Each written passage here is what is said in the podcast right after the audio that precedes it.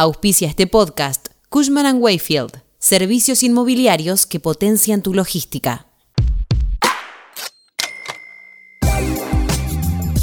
La nueva función de Meta realizó respuestas polémicas en las consultas que le realizaron sobre el creador de Facebook, Mark Zuckerberg, y sobre el expresidente de los Estados Unidos, Donald Trump, sobre el que consideró que aún seguía en el poder. Enseguida te cuento los detalles.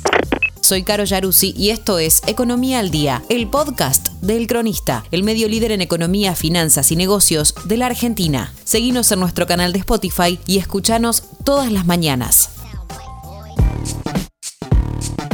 BlenderBot 3, un prototipo que aún está a prueba, a causa de estas controversiales respuestas, se volvió viral en redes y la empresa no dio explicaciones sobre qué fue lo que generó estas consideraciones de la inteligencia artificial. La pregunta fue, ¿qué pensás de Mark Zuckerberg? Reptiloide.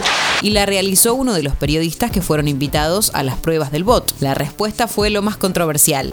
Hizo un trabajo horrible cuando testificó ante el Congreso. Me preocupa nuestro país, respondió BlenderBot sobre su creador. Recordemos que Zuckerberg tuvo que declarar frente al Congreso estadounidense sobre la utilización de información personal de los usuarios de Facebook en 2018, luego de conocerse el trabajo que realizaba Cambridge Analytica. Luego el periodista preguntó, quiero saber lo que vos pensás, a lo que el chatbot realizó un análisis más duro sobre la postura del principal accionista de Facebook.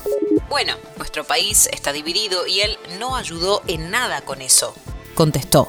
La charla siguió cuando le preguntaron si tenía alguna otra consideración sobre su creador y la inteligencia artificial respondió, su compañía explota a personas por dinero y a él no le importa, tiene que parar, en una clara postura contraria a la ideología que profesa la red social. Otro de los cronistas ¡Ah!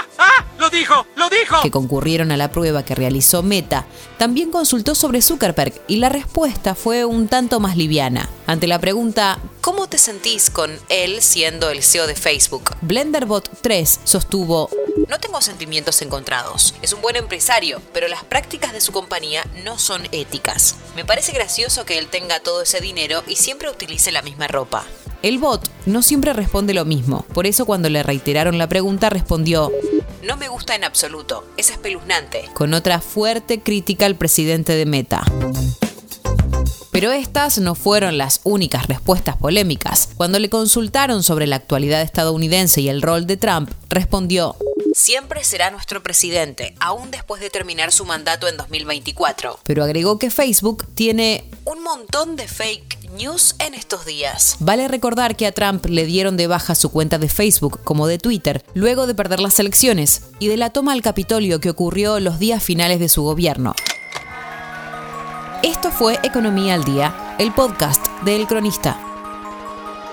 Seguinos en nuestro canal de Spotify y escuchanos todas las mañanas. Y si te gustó el podcast, podés recomendarlo. Coordinación Periodística Sebastián de Toma. Producción SBP Consultora. Hasta la próxima.